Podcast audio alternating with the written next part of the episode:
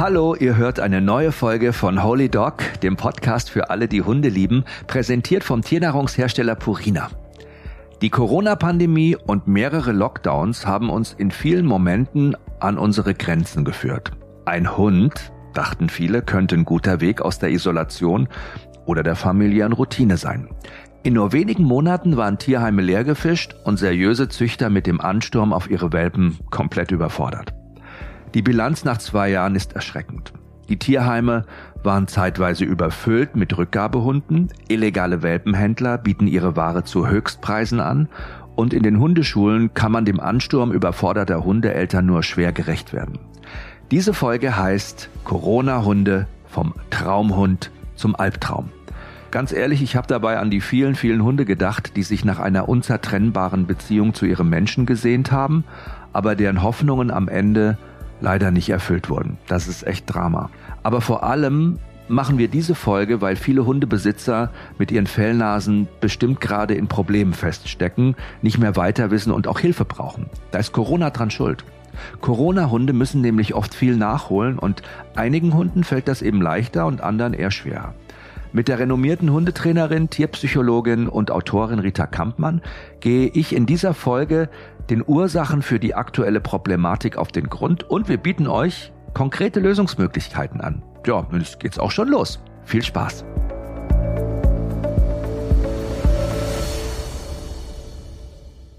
Hallo und herzlich willkommen zu einer neuen Ausgabe von Holy Dog, dem Podcast für alle, die Hunde lieben. Heute mal wieder mit Rita Kampmann. Hallo, grüß dich. Hallo Jochen. So, wir haben uns äh, aus dem Imbiss hier gegenüber äh, einen Aperol Spritz geholt im Plastikbecher. Das soll jetzt nicht schon über die Qualität unseres Themas vorgreifen, aber es ist eigentlich ein Thema, es ist ein ernstes Thema, ne? Und es ist ein Thema, das nicht nur ganz, ganz viele Menschen mit ihren Hunden betrifft, sondern vor allen Dingen auch viele Hunde leiden darunter. Wir sagten Corona-Hunde. Ja. Riesenthema vom Alp, äh, vom Traumhund zum Albtraum. Wobei man muss ja auch sagen, bestimmt ganz vielen Menschen hat so ein Corona-Hund oder ein Hund, den sie sich während der Pandemie geholt haben, auch so ein bisschen den Arsch gerettet. Es gibt auch positive, sage ich mal, Erlebnisse mit dem Hund, aber es gibt eben auch ganz, ganz viele negative. Wie ist denn die Situation bei euch eigentlich in den Hundeschulen? So, du leitest ja eine der größten Hundeschulen in Deutschland, hast ein Ausbildungszentrum, viele, viele Hunde jede Woche bei euch. Was ist da so los? Ja, also seit äh, Corona boomt bei uns wirklich. Wir hatten ja auch eine Zeit lang Lockdown, auch die Hundeschulen waren geschlossen.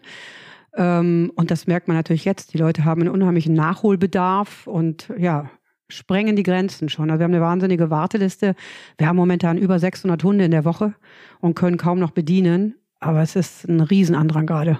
Es war ja sowieso eine krasse Zeit, ne? Plötzlich der Lockdown 2020, man wusste überhaupt nicht, was ist denn jetzt und man saß zu Hause alleine oder mit der Familie im Homeoffice und ja, irgendwann wurde es ja auch mal so ein bisschen langweilig. Ist doch die ideale Zeit eigentlich, um sich einen Hund nach Hause zu holen. Man ist die ganze Zeit daheim, man muss keinen Urlaub nehmen, man kann sich um den kümmern. Eigentlich schon, ja, müsste, sollte man meinen, ne? wenn man natürlich dann genau weiß, äh, was das Ganze mit sich bringt. Die Menschen haben natürlich so eine Erwartungshaltung. Ähm, ja, mir ist jetzt gerade langweilig, es passiert nichts mehr in meinem Leben, ich bin nur noch im Homeoffice. Vielleicht geht die Ehefrau oder der Ehemann auch auf die Nerven, das weiß man nicht, wenn man sich die ganze Zeit natürlich auf der Pelle hockt. Da kann so ein Hund oder man denkt, so ein Hund kann dann vielleicht auch mal so eine Beziehung retten.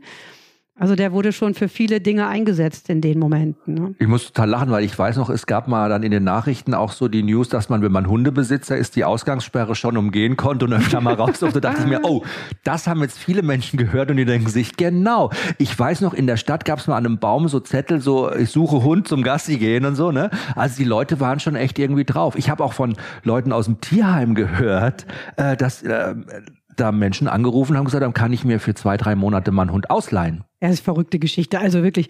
Also ich wurde auch immer mal wieder gefragt, hör mal, kann ich mit dir Gassi gehen? Wie sieht das aus? Oder kann ich deinen Hund mal ausführen? Ich weiß natürlich Blödsinn, ne? Da haben wir versucht wahrscheinlich oder einige versucht, ein Gesetz zu umgehen. War ja auch eine lustige Geschichte, aber das hat dann nicht geklappt am Ende. Am Ende, ja, war es dann so, dass in diesem Jahr oder beziehungsweise 2021, Gott, wir haben ja schon 2022, 2021 ähm, die Rücklaufzahlen in die Tierheime immens waren. Also ich weiß aus ganz vielen Tierheimen in Deutschland, die haben nur 30 Prozent eine höhere Rücklaufquote gehabt. Und äh, wenn man jetzt den Zahlen so glauben darf, ich mache mal so ein bisschen hier Zahlen jonglieren. Äh, die Lea Schmitz vom Deutschen Tierschutzbund, die hat nämlich dem Tagesspiegel mal ein Interview gegeben und die hat sich dann auf Zahlen des Zentralverbands Zoologischer Fachbetriebe in Deutschland berufen. Und die haben gesagt, es gab 2020 etwa eine Million mehr Katzen und 600.000 Hunde mehr als im Vorjahr. Das ist ja mhm. Wahnsinn. Das ist eine ne? Riesenzahl, wenn man sich das mal vorstellt. Ne? Der VDH, der Verband Deutscher Hundezüchter, hat gesagt, sie haben allein 2020 20 Prozent mehr Hunde gehabt, die quasi weggegeben wurden, verkauft wurden, ne? die von Züchtern abgegeben wurden. Also das hat sich alles zu so Zahlen hochkumuliert und dann plötzlich ganz viele Tiere wieder, ganz viele Hunde, ganz viele Katzen auch wieder im Tierheim. Was glaubst du, was ist der Hauptgrund, warum das so aus dem Ruder gelaufen ist am Ende? Also ich denke, der Mensch, wenn der einsam ist, dann äh, hilft ja irgendwie alles, was so ein bisschen aus der Komfortzone herausragt. Also alles, was ein bisschen abenteuerlich ist und so weiter. Und so ein Hund oder auch eine Katze, ja, die sind halt fällig, die sind süß, die sitzen in der Ecke, mit denen kann man Gassi gehen. Aber es wird natürlich oft ähm, eine hohe Erwartung in die Tiere gegeben. Und aber der Hund hat natürlich auch Bedürfnisse. Das heißt, wenn man sich damit nicht vorher auseinandersetzt, was so ein Hund braucht, dann kann der Schuss ganz schön nach hinten losgehen. Das ist ja in einigen, vielen Fällen leider auch so gewesen. Das heißt, wir haben Entwicklungsphasen beim Hund. Wenn ich mir so einen kleinen Welpen anschaffe, dann ist der ja nicht gleich stubenrein, dann hat der vielleicht noch Giardien, ja, das heißt Durchfallerkrankung. Das hast ja du jetzt mal persönlich auch Ich habe auch einen Hund aus Bosnien übernommen, also nicht äh, unerwartet, aber nicht unüberlegt. Aber ich weiß, was das heißt. Und auch ein Welpe. Ein Welpe ist wie ein kleines Kind. Der hat Bedürfnisse. Der kaut den Schuh an, weil er nicht weiß, das ist der Schuh. Ja, vielleicht muss der Besitzer jetzt gerade mal im Homeoffice hat ein wichtiges Zoom-Meeting und der Kleine rennt, darin, rennt rum und kackt gerade in die Ecke und dann ist natürlich Holland in Not. Ja. Oder der will raus oder der ja, zahnt gerade. Ich meine, die durchlaufen einfach eine Menge Entwicklungsstadien. Und das machen sich viele Hundebesitzer, Unerfahrene nicht bewusst. Es gibt sogar schon einen Begriff dafür, Amazon-Syndrom nennt man das, ja, nämlich, genau. dass man sich quasi wie bei Amazon jetzt auch während der Corona-Zeit einfach so einen Hund zusammenbastelt. Man liest da im Internet so ganz viel so Rassebeschreibung, so Rassporträts, ja, die liebe ich ja. Da steht immer, ja, er ist ein ganz, ganz toller, aufgeschlossener Hund, der immer freundlich ist, familienfreundlich und auch Kinder gerne mag. Er ist aber wachsam, aber trotzdem ganz lieb. So, also ein bisschen wie Horoskope lesen. Ja, das sind vielleicht Charaktereigenschaften oder äh, Dinge, die ein Hund bringen kann, aber ja nicht von Geburt aus mit. Nein, es ist auch so eine Basisstation, also so ein Rasseporträt. Da kann man auch nicht immer von ausgehen. Also ist es natürlich so, wenn man sich einen Hund aus dem Jagdsegment holt, dann, dann hat er natürlich Tendenzen, eher zu jagen als vielleicht der Herdenschutzhund, der die Tendenz auch hat, aber nicht so in dem Ausmaß. Ja. Der halt lieber aufpasst, ne? der glücklich der, ist, mal genau. zu gucken und aufzupassen. Genau, der dann stark Ressourcen äh, verteidigt. Ne? Oder bellfreudig ist zum Beispiel. Genau. Das ist ja auch so ein Thema. Und das muss man halt wissen. Und dann gibt es halt diese Basis, dieses Basiswissen über die Rasse, aber dann gibt es ja noch eine Individualität, die mitkommt und auch eine Situation. Wo kommt der Hund her? Was hat der, bringt der genetisch mit? Nicht nur als Rasseporträt, sondern auch, wie ist das Muttertier gehalten worden? Ne? Wo kommt das Tier her? Es spielt ja schon bei Straßenhunden eine große Rolle, ob beide Elternteile auf der Straße gelebt haben, ne? ob sie Menschenkontakt hatten, ob sie Besitzerhunde waren oder ob sie als Straßenhund Kontakt zu Menschen hatten, ob es Verschlagshunde waren, das heißt, die ganz wenig Kontakt zu Menschen hatten. Das überträgt sich schon in der nächsten Generation. Ja, Angst zum Beispiel auch. Ne? Habe ich eine äh, ängstliche Mutterhündin, kann es durchaus sein, dass die, dass, dass der Welpe halt automatisch eine Angst mitbringt. Muss nicht sein, aber ist es möglich. Erzähl doch mal ganz kurz die ja. Geschichte mit den Hunden, die auf Müllkippe groß geworden sind, die immer nach oben gucken. Das, das hat dir Spaß gemacht. Ja, das die war Geschichte die Ausbildung schon. Die ist immer bei mir hängen geblieben. Ja, es gibt so das blaue Himmel-Syndrom, nennt man das. Es gibt Hunde, die, äh, also ich sag mal selber, wie ich dazu gekommen bin vor vielen oder vor vielen Jahren, war es so, dass ich öfter das Phänomen erlebt habe, dass Hunde Angst hatten, wenn der Zeppelin über München flog. Ne? Die Süddeutsche hat dann öfter mal den Zeppelin fliegen lassen. Und da gab es Hunde, die da nicht rausgegangen sind, die panische Angst gehabt haben oder immer in die Ducke gegangen sind. Da habe ich mich natürlich äh, damit auseinandergesetzt und mal geguckt. Und es gibt wirklich Hunde, die an Müllkippen zum Beispiel groß geworden sind. Und äh, die Greifvögel im Ausland holen sich dann gerne mal die Welpen. Und das ist natürlich dann das, was die wissen. Und wenn die dann sehen, ah, da oben kommt der Greifvogel, da oben ist ein Schatten über mir, dann lernen die ganz schnell, oh, pass mal auf, da oben ist tödliche Gefahr, nichts wie weg. Und das kann natürlich dann mitgenommen werden. Und das nennt man die blaue Himmelphobie. Da gibt es also wirklich einen Begriff für.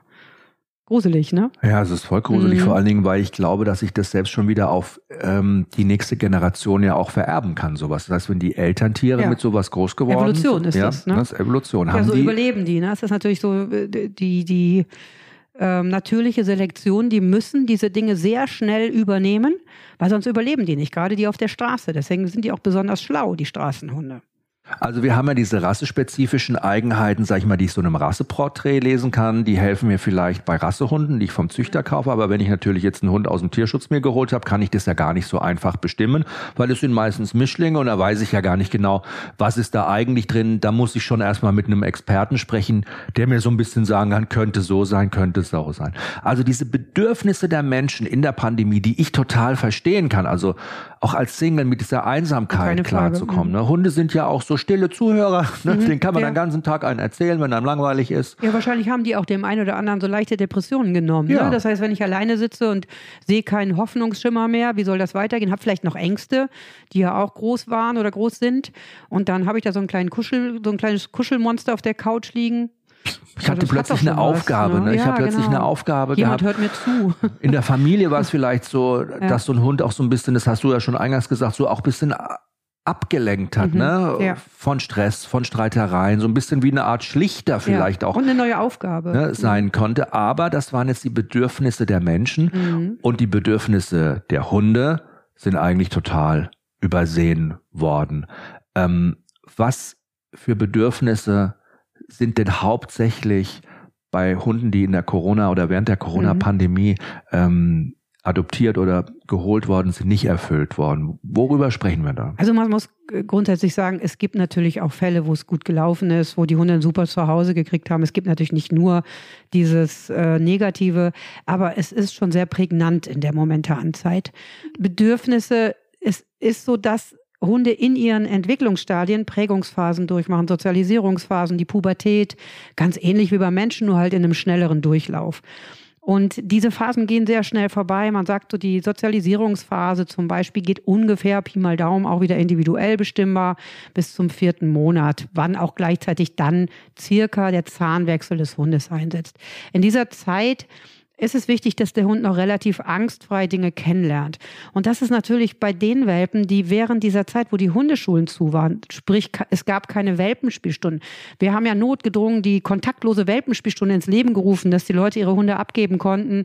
Wir haben Videos gemacht, also wir haben uns da fast Dafür überschlagen. Dafür hast du aber auch Kritik einstecken müssen, kann ich mich gut erinnern, weil ja viele gesagt haben, oh mein Gott, wie kann ich meinen Hund in so einer wichtigen Phase, in so einem wichtigen Moment in fremde Hände geben ja. und gar nicht selbst dabei sein? Was macht es für einen Sinn? Ja, in dieser Bredouille waren wir selber. Wir sind ja auch eher pro Besitzer und Hund.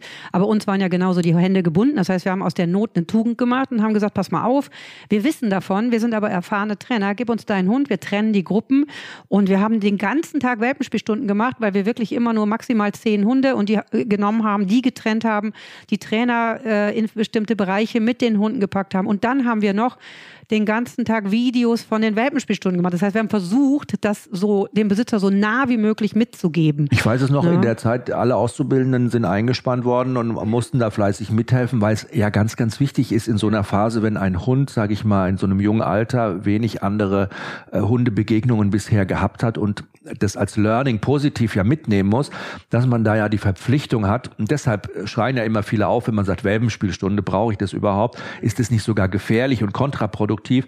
Man muss das einfach begleiten und muss dabei sein und man muss da wirklich auch aufpassen. Ne? Also man muss ganz klar sagen, eine Welpenspielstunde kann genauso übel sein, wie sie gut sein kann, dementsprechend wie sie geführt wird. Das heißt, man muss die Welpen schon trennen. Also der Hund soll da positive Erfahrungen machen. Trennen heißt genau? Äh, trennen heißt in dem Sinne, dass jetzt nicht der äh, was heißt, acht, äh, 16 Wochen alte Labrador mit dem vier Wochen oder mit dem acht Quatsch mit dem mit dem acht Wochen alten Chihuahua spielt, weil das wäre jetzt mal anatomisch etwas seltsam. Ja, da ja hätte, weil der, der acht Wochen alte Chihuahua ja nur so groß ist wie der wie der vier so Wochen alte Schäferhund. Genau, ne? bring es auf den Punkt. Ja, so ist ja, es genau. genau. Und wenn ich natürlich dann einen Trainer habe, der sagt, das machen die untereinander aus, dann frage ich mich, wie der kleine Wutz das mit dem äh, 16 Wochen alten Labby äh, klären soll. Ne? Und das ist eigentlich ähnlich wie im Kindergarten. Wenn der eine, also es gibt Dinge, die sollen sie einfach miteinander lernen. Das heißt, wenn der eine mal quietscht, das heißt für den anderen, hey, jetzt reicht's, ist mir zu viel. Ist wichtig, dass das mal passiert. Aber wenn gequietscht wird und der andere hört nicht auf, dann kommt halt mal die in Anführungsstrichen Kindergärtnerin, also die Trainerin dazwischen und sagt, hey, mach mal eine Pause, dann nehmen wir den einen ein bisschen weg, geben dem anderen mal wieder Luft, ne, dass er mal wieder atmen kann, sagt, huh, wie war das denn? Es ist, ich vergleiche es mit dem Kindergarten. Es ist so, wenn, wenn ein Kind mit dem anderen streitet und geht zur Kindergärtnerin und sagt, oh, der hat blöde Kuh zu mir gesagt, dann wäre es jetzt so, dass die Kindergärtnerin sagen müsste, weißt du was, versuch es doch mal mit dem selber zu klären. So, da ist ein Lerneffekt da. Ja, wenn der aber kommt und sagt, der haut mir die ganze Zeit mit der Metallschippe auf den Kopf rum, ja, dann geht die Kindergärtnerin, dann ist das definitiv ein Punkt, wo sie sich mal einmischen sollte. Und das ist so die Dosierung, die wichtig ist. Und was auch ganz wichtig ist, ist halt diese unterschiedliche Anatomie der Hunde. Das heißt, wir haben hier französische Bulldoggen und die ganzen Bullies, ne, Möpse und so weiter. Wir haben aber auch einen Dackel oder einen äh, Chihuahua, einen, Labrador. Das sind ja anatomisch ganz oder optisch ganz andere Hunde.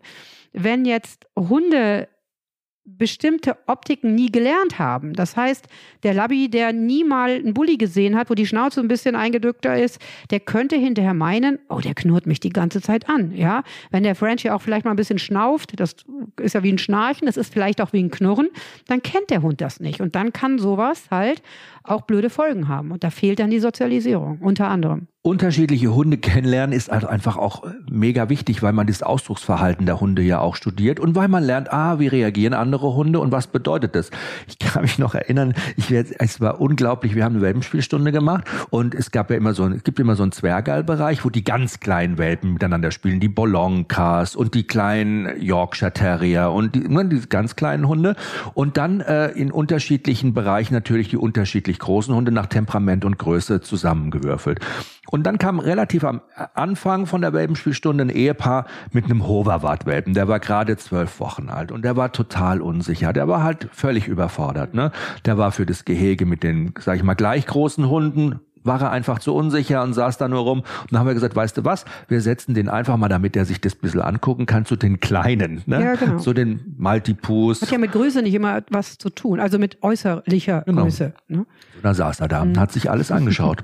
und so zwei kleine Chihuahuas, ich werde es nie vergessen, sind immer zu ihm hin und haben ihn immer richtig genervt. Ne? So und haben ihn immer provoziert. Die haben gespürt, ach, der ist unsicher, mit dem stimmt irgendwas nicht denen war das egal, wie groß oder wie klein der ist, und sind immer zu ihm hin. Und irgendwann mal hat es ihm gereicht. Und dann hat er sich ganz leicht so nach vorne gebeugt, hat sich eigentlich gar nicht bewegt. Der saß ja und hat nur so gemacht. Mhm. Und die beiden haben ihn angeschaut, waren ruhig und keiner ist mehr zu ihm. Die weggepustet ja. sozusagen. So hat er sich Respekt verschafft und die Chihuahuas haben was gelernt. Ne? Das ist der Moment, wo ich als Trainer hingehe und sage, hey Leute, man sieht sich immer zweimal im Leben, denkt darüber nach.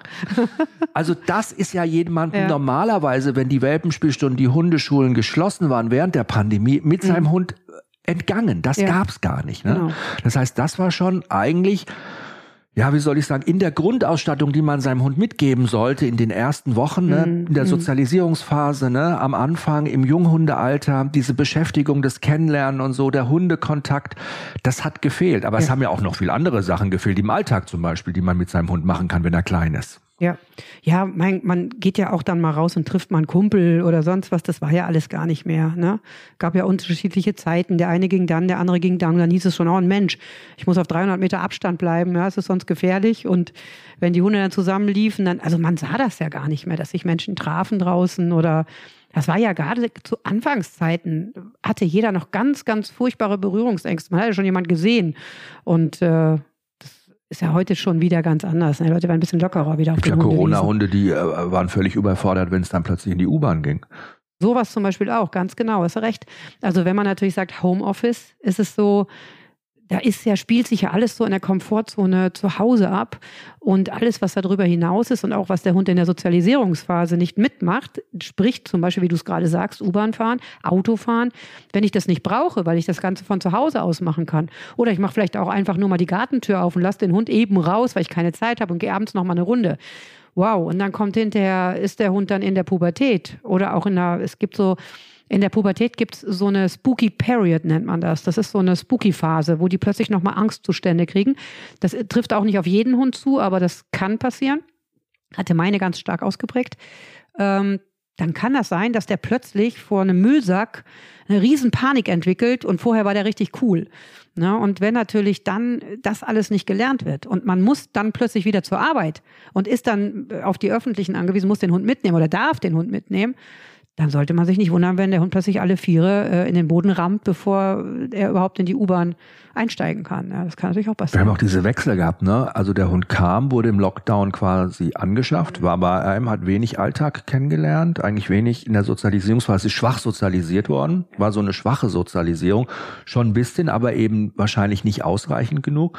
Dann war der Lockdown wieder vorbei, es war plötzlich Juni, Juli, ne? Dann haben die den, haben wir den Hund einfach wieder mitgenommen. Die Menschen haben gesagt, okay, die haben sich gar nicht überlegt, der Hund muss ja so viel nachholen, die haben ihn einfach ins kalte Wasser geschmissen. Das kann natürlich gut gehen, mhm. muss aber nicht. Man muss einen stabilen Charakter haben, ne? Und nicht jeder Hund ist so stabil, ne? Das ist richtig. Können wir mal einen Schluck Aperol trinken hier? Das meiner wird nämlich langsam ja, warm. Die Eiswürfel fangen an ja, zu schmelzen. Genau. Ah ja, jetzt geht's wieder Stimme geölt. Ich habe ja neulich übrigens ähm, äh, zum Thema Silvester, wenn die Hunde Angst haben, einen ganz bekannten Hundetrainer im Radio gehört, der gesagt hat, man soll doch seinem Hund einfach Eierlikör das geben. Hat, ja, genau. Was ist denn da eigentlich dran? Ja, keine Ahnung. Das lassen wir mal so stehen. Deinem Hund auch Aperol ja, Spritz geben, wenn er alltagsuntauglich ist oder ja. Alltagsphobien entwickelt?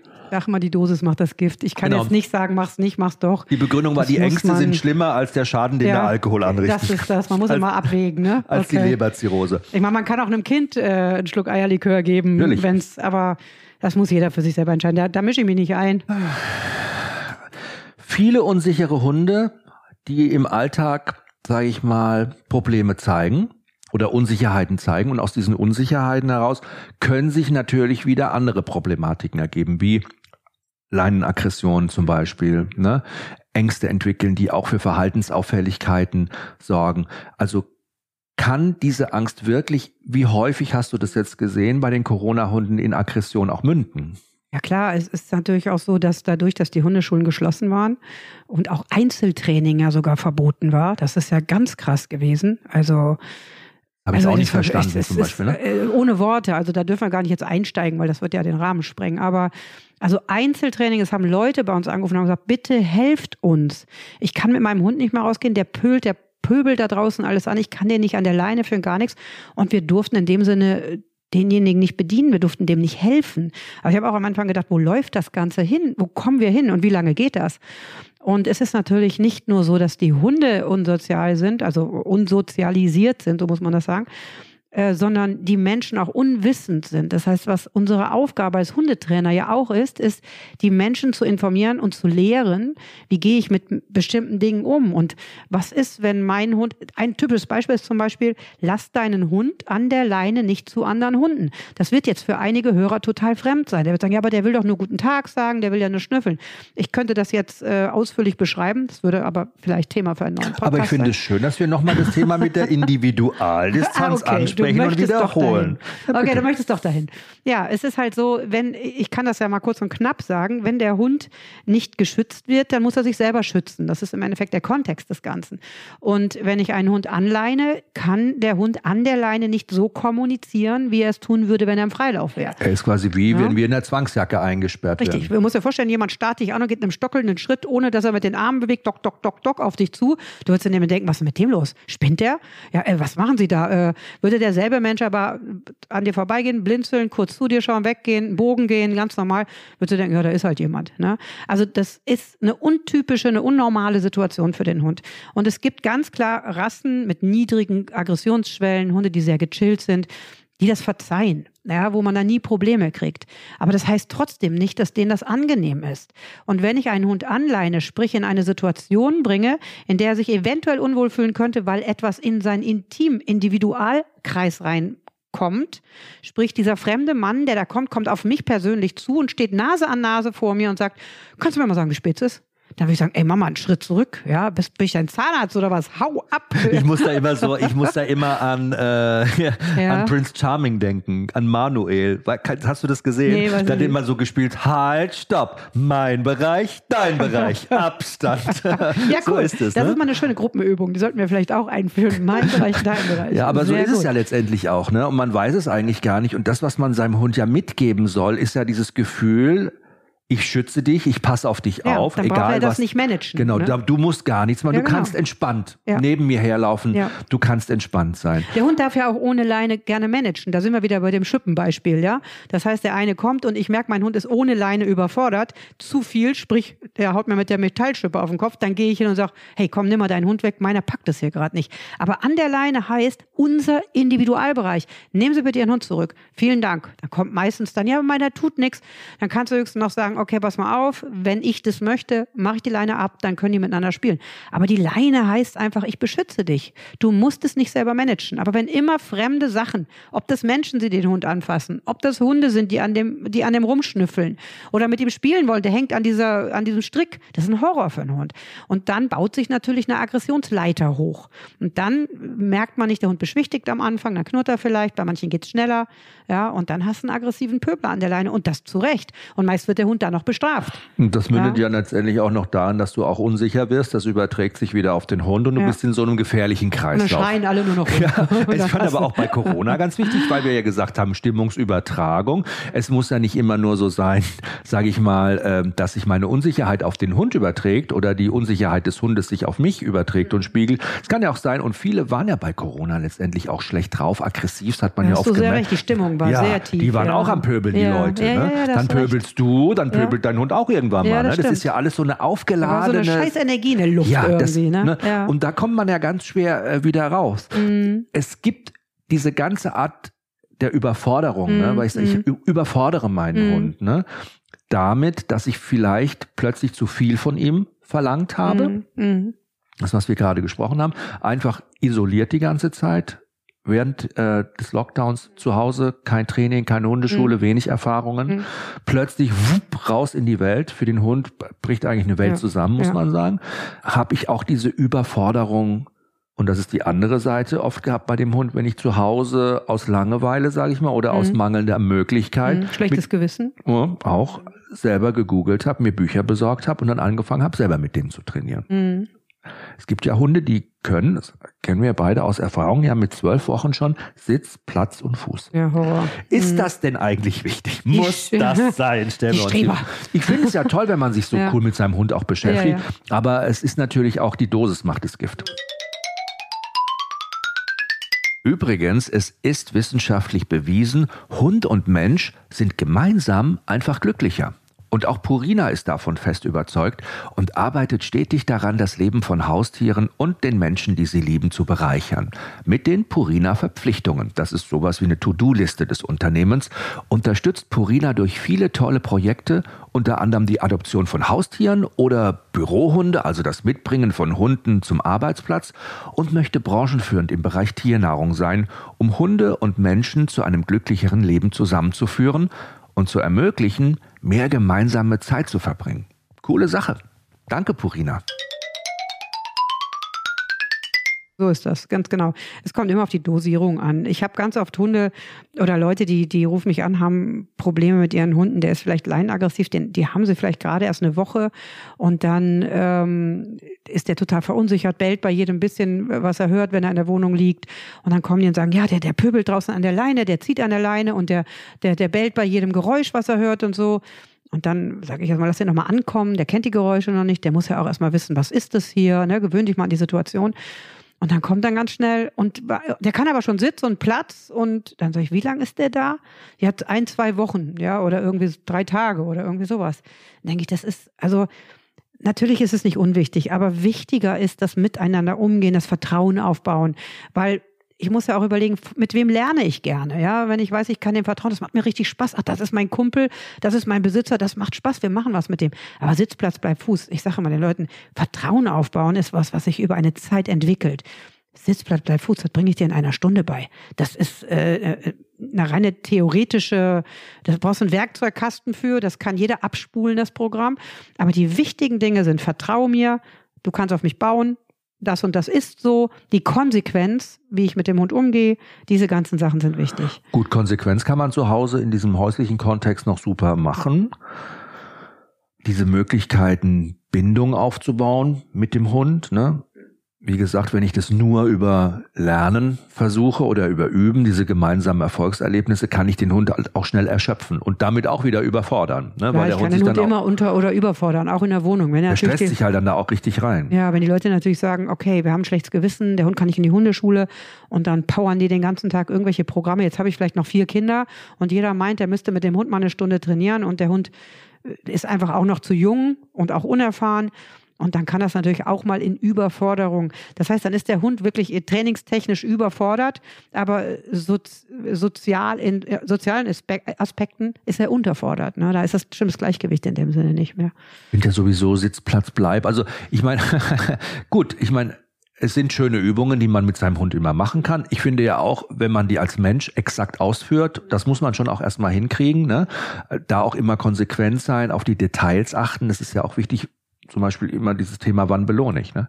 Wir haben ja ganz oft auch das Thema beim Rückruf zum Beispiel, ich rufe meinen Hund zurück, dann lassen die Leute ihn absitzen, wenn er vor ihnen dann angekommen ist und dann holen sie das Leckerchen aus der Tasche und merken aber gar nicht, dass sie jetzt ja das Sitzen belohnen und gar nicht mehr das Zurückkommen. Ne? Also diese Details, die sind ja eigentlich schön und wichtig, wenn man das befolgt. Aber was sind denn so, was ist deiner Meinung nach denn so eine Übung, die jetzt ein Hund nicht, also die dir nicht so wichtig sind? Ist ja schön, wenn man das mit seinem Hund auch machen kann. Ich finde es echt toll, aber ich habe immer so, ja, sag du erst, was machst du für eine, was findest du für eine Übung, Baller, Also ich, ich denke, es ist so, für wen ist was wichtig? Wie ist dein Alltag? Der Jäger braucht zum Beispiel, dass der Hund sich ablegt, dass der im Platz liegt, ja, dass der im Bleib liegt. Das ist für einen Jäger unheimlich wichtig oder auch für, äh, für die Therapiehunde zum Beispiel, dass die kontrolliert sitzen bleiben ne, und ruhig bleiben und sowas alles. Für mich persönlich, also wenn du mich persönlich fragst, oder ich sag's mal anders, die anderen Übungen sind ja, oder viele Übungen, die man nicht unbedingt braucht, gehören aber auch dazu, gemeinsam etwas zu lernen. Ich weiß nicht, wann ich irgendwann mal den Satz des Pythagoras brauchte oder irgendwelche. Aber du kannst ihn. Dinge, frag mich jetzt bitte nicht ab, das war irgendwas ah, mit Katheten und Hypotenuse, das weiß ich noch. Du sagst es Pythagoras. Mhm. Ist das nicht a Quadrat plus b Quadrat ist c Quadrat? Ja, ist das nicht die Hypotenuse Hypot unter den Katheten? Weiß ich nicht mehr. Ich war damals schon schlecht und mein Lehrer, ich Gut, wusste das dass wir mit Hunden arbeiten. Eltern in der Elternsprechstunde. Hör auf damit. Lass das. Nein, bitte. Wir bleiben beim Hund. Also. Also was, also. Den Satz des Pythagoras braucht der Hund schon mal nicht. Sag mal deine Top 3. Top 3. Meine eigenen äh, Top 3 ist das erste ist zum eins, ein ganz wichtiges ist, dass der Hund nicht einfach aus dem Auto springt ähm, wenn ich die Tür aufmache, sondern es erwartet, bis ich ihm sage, jetzt darfst du aussteigen. Da sagst du bleib wahrscheinlich, oder? Ich brauche gar nichts mehr sagen. Machst du ein Handzeichen? Ich gebe immer ein Auflösungskommando. Das heißt jetzt, das ist Aha. mein Auflösungskommando. Das heißt, der weiß, er darf da gar nicht raus. Und jetzt, mit jetzt ist das aufgelöst. Ne? Ähm, da gebe ich gar kein Kommando. Dann Rückruf ist natürlich wichtig, dass der kommt, wenn ich rufe. Äh, eines meiner Tops ist das Stopp. Das muss funktionieren. Ich wollte gerade sagen, es muss sitzen, aber das wäre jetzt falsch.